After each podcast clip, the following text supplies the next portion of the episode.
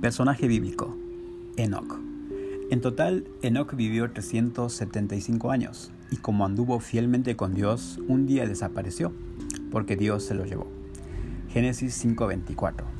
Bien, Enoch vivió de tal manera que Dios lo llevó a vivir con él, al cielo. ¿Cómo lo consiguió? O sea, ¿cómo hizo para vivir una vida así? Que Jesús no pecó, lo haya conseguido, no cuesta tanto entenderlo. No ocurre lo mismo con Enoch. Él era un hombre común y corriente, con exactamente las mismas características que vos y yo.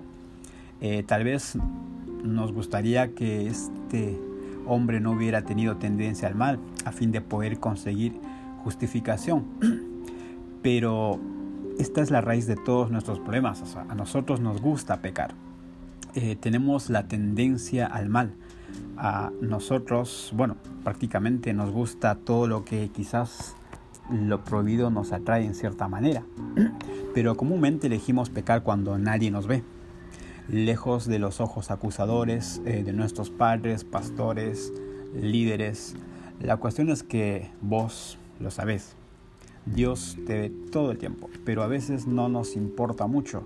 Nuestra vida espiritual suele ser tan mediocre que Cristo significa poco en la práctica y continuamos pecando con el cuidado de que no nos ven los demás.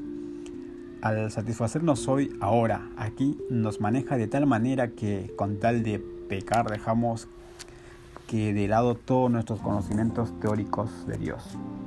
Bien, entonces Enoch pensaba diferente. Pasaba tanto tiempo con Dios que tenía plena conciencia de su presencia constante.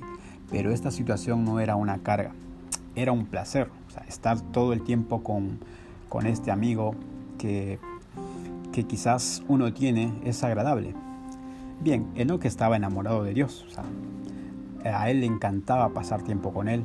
Eso no significa que vivió una vida en un monasterio, no, no.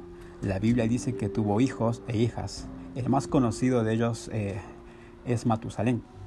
Tuvo una familia, no sería descabellado pensar que se enamoró de una chica, se puso de novio con ella, se casó. En fin, la vida familiar normal. Entonces, caminar con Dios no significa separarse del mundo. Significa entender que nuestro Dios es real y nos ama tanto que desea estar cada día a nuestro lado.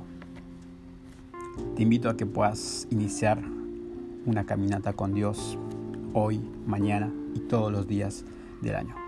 Bendiciones.